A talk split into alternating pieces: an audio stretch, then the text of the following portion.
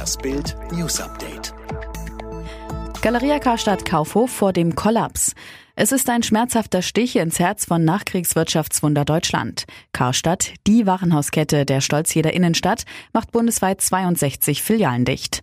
Das aus für Karstadt und Galeria Kaufhof in 47 Städten. 5.317 von zuletzt 28.000 Beschäftigten verlieren ihren Job. Seit Jahren kämpft der Konzern mit der drohenden Pleite, wechselte immer wieder Geschäftsführer und Besitzer. Der Insolvenzverwalter sagt, die behördlich angeordneten wochenlangen Schließungen durch die unvorhersehbare Corona-Krise zwinge die Firma zu dem Schritt.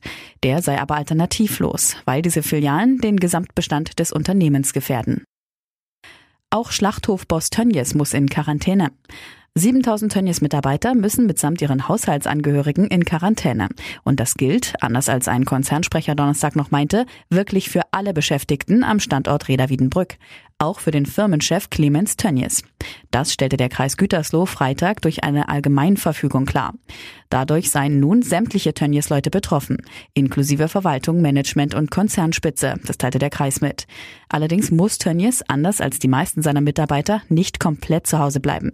Personalverwaltung, Unternehmensführung und Technik gestattet der Kreis nämlich eine sogenannte Arbeitsquarantäne. Heißt, Tönnies darf pendeln. Philipp Amthor macht Überraschungsrückzieher. Paukenschlag in der Landes-CDU in Mecklenburg-Vorpommern. Philipp Amthor zieht seine Kandidatur als Vorsitzender der CDU in Mecklenburg-Vorpommern zurück. Amthor sagte, trotz überwältigender Unterstützung von der Basis und in der Partei habe ich mich entschieden, nicht für das Amt als Vorsitzender der CDU Mecklenburg-Vorpommern zur Verfügung zu stehen.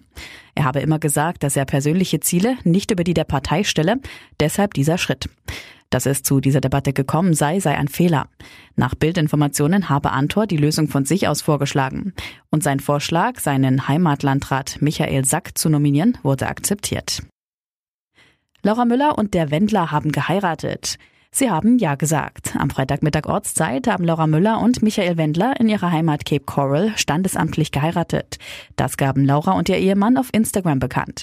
Wir haben nun standesamtlich in meiner neuen Heimat Florida geheiratet und sind überglücklich, schreibt Laura, gefolgt von Herzchen-Emojis. Und weiter, wir freuen uns schon heute auf die kirchliche Hochzeit mit der Familie und Freunden. Zur Feier des Tages führe ihr Mann sie außerdem zum Essen aus. Michael Wendler kündigte an, die große kirchliche Trauung ist in wenigen Wochen im TV zu sehen. Jetzt jagt Hansi Flick den PEP-Rekord. Für Meister Bayern geht es gegen Freiburg um nichts mehr. Trotzdem will Hansi Flick weiter siegen. Der Trainer, es ist das große Ziel, diese beiden letzten Spiele erfolgreich abzuschließen. Die Mannschaft hat die Mentalität, beide Spiele gewinnen zu wollen. Schließlich kämpft der Trainer auch noch um einen persönlichen Rekord. Denn Flick kann die ungeschlagen Serie von Pep Guardiola knacken.